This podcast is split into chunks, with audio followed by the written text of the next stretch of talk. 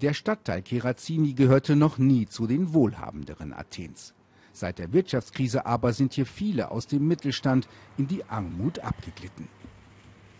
Die Gemeinde St. Euphemius unterstützt die Randgruppen von Kerazini, doch dazu zählen Alexandra und inzwischen über 200 weitere Familien eigentlich nicht. Die 39-Jährige sucht Kleidung für ihr Kind und ihren Mann. Der verlor zu Beginn der Krise seinen Job als Arbeiter. Am meisten sorgt sich Alexandra aber um ihr herzkrankes Kind.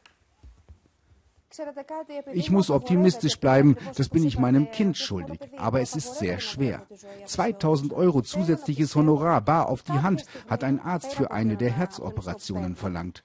Was machst du dann?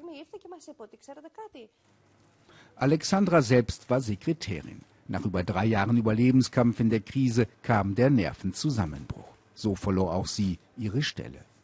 Einen Sozialstaat, der hilft, den gibt es hier nicht. Not wird in Griechenland eher schamvoll versteckt und auch Alexandra möchte uns ihr ärmliches Zuhause nicht zeigen. Nahe der Kirche besuchen wir die Grundschule. Die gesunde Entwicklung der Kinder und Jugend trotz der Krise müssten Grundlage eines jeden Rettungsplans für Griechenland sein. Doch das Gegenteil ist den Lehrern hier aufgefallen. Bei unserem Besuch schildern sie ihre Eindrücke. Kinder, die immer schmaler wurden, oft unkonzentriert und auch aggressiv.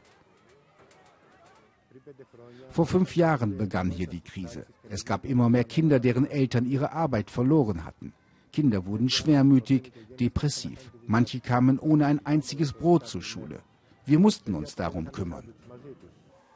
Der Bürgermeister unterstützt die private Initiative der Lehrer und Eltern für die Kinder. Der Staat hilft nicht. Also bleibt es bei Selbsthilfe und viel Mut, nach vorne zu denken.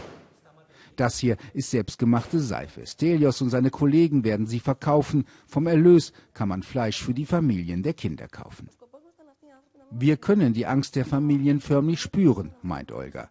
Wir möchten nicht, dass sie auf der Straße enden und den Müll suchen müssen. Wir alle haben doch zusammen gelacht und gefeiert. Europa aber hat uns vergessen. Und wenn man den Kindern die Chance auf Bildung und Gesundheit nimmt, dann trifft die Krise schon die nächste Generation.